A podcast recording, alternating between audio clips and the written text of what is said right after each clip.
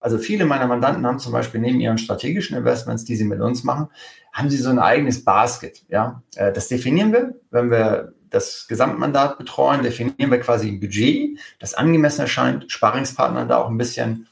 Und ähm, also was das Budget angeht und, und, und auch was das Skillset angeht, das habe ich am Anfang erläutert, dass das einfach unterschiedlich ist. Und alleine zu verstehen, wie unterschiedlich das Skillset ist, das man als Trader braucht und als Investor, das reicht, es ist schon so wichtig, weil man dann nicht in die Gefahr läuft, dass man wenn man ein guter Investor ist, sich auch für einen guten Trader hält oder andersrum äh, aus dem Trading-Gedanken sich so verliebt, dass man meint, man zum, zum Investor zu werden und die Titel lange zu halten. Weil es ein anderes Skillset ist, man muss anders rangehen.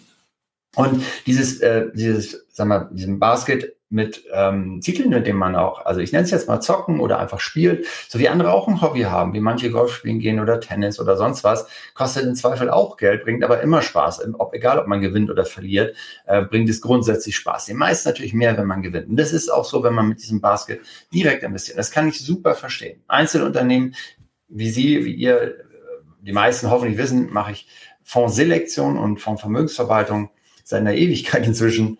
Erste Strategie seit 1997 übrigens mit einer tollen, auf die ich sehr stolz bin, Outperformance von über 200 Prozent gegenüber dem MSCI All Countries Index. Aber das nur äh, ganz nebenbei. Ähm, mit langweiligen Fundamental investieren und damals am Anfang Kosten, die gigantisch sind und heute nicht vorstellbar. aber in den 90er Jahren tickte die Uhr noch anders. Naja, anyway. Ähm, aber äh, in diesem Basket ist es so, man kauft halt zum Beispiel Einzelaktien aus einer Branche, die man besonders gut kennt, ja, oder ähm, das haben wir alle vor zwei, drei Jahren besonders kennengelernt, äh, wo, wo die Aktien vor allem gekauft worden sind von Unternehmen, bei denen man Kunde war oder das, sag mal, die, die, die, die Customer Experience auch selbst stark erlebt, erlebt hatte. Also ich denke an sowas wie eben, äh, wie Apple, ja, bei Tesla kann man das wunderbar beobachten. Ey, ganz ehrlich, Tesla 80, 90 Prozent je nach Tageskurs, Year-to-Date-Performance, geht's noch? Ja, da kannst du zehn der Top-Automobilfirmen inzwischen zusammenpacken und die haben weniger Börsenwert als Tesla. Da wird das gleiche Spiel nochmal gemacht. Das ist der Schnelldurchgang im, ich lerne Börse, Trading und Investieren. Also Schnelldurchgang meine ich jetzt wirklich, die, wenn man zehn Jahre Tesla mitmacht, also dann äh, wird man sehr, sehr, sehr viel fürs Leben lernen. Und die letzten drei Jahre waren schon besonders. Wunderbar, herzlichen Glückwunsch. Macht das Sinn? Nö. Take the money and run.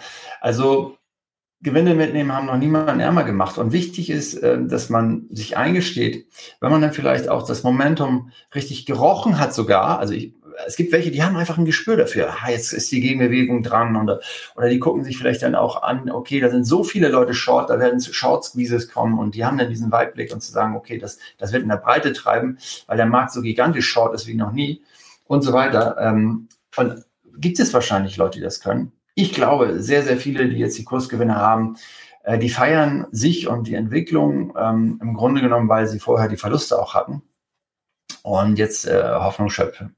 Mir ist wichtig, und das, den Impuls möchte ich heute mitgeben, dass man aufrichtig zu sich selbst ist, ganz alleine, mit sich selbst im Spiegel unter vier Augen quasi. Und wenn Sie sagen, naja, sind wir mal ehrlich, ähm, vielleicht ist da auch eine ganz große Portion Glück bei gewesen. Vielleicht mache ich ein Rebalancing, was mein Basket angeht, den ich für mein persönliches Trading als Hobby einsetze und meine strategischen Investments. Das ist eine gute Idee. Wenn man jetzt zum Beispiel 10, 20 Prozent seines Vermögens äh, zum Spekulieren, zum Traden nimmt, für, für Ideen, für Sachen fürs Herz, hinter dem man dann eben auch vielleicht emotional steht, ja. Ähm, ich bin auch mal so ein Tesla S gefahren. Das ist ein Riesenspaß, ja. Und Tesla ist ein gigantisch geiles Unternehmen und äh, Elon Musk ist als Unternehmer jemand Hut ab. Persönlich halte ich ihn für brandgefährlich und das Unternehmen ist einfach viel zu teuer bewertet. Ja, das sind zwei Paar Schuhe.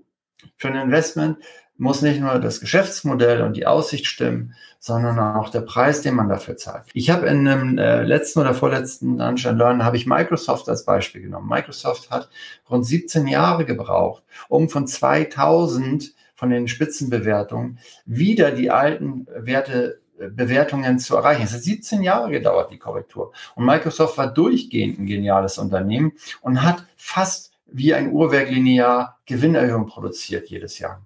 Bewertung spielt eine Rolle. Und das ist das, was ich mitgeben wollte. Und da ist dann ein bisschen Geduld gefragt und die Geduld haben zum Glück die Mandanten, die wir betreuen und die Investoren, die wir haben.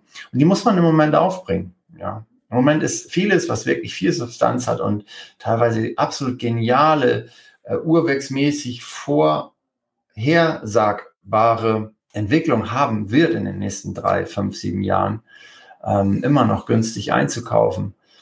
Und läuft eben nicht in diesem Jahr. Noch nicht.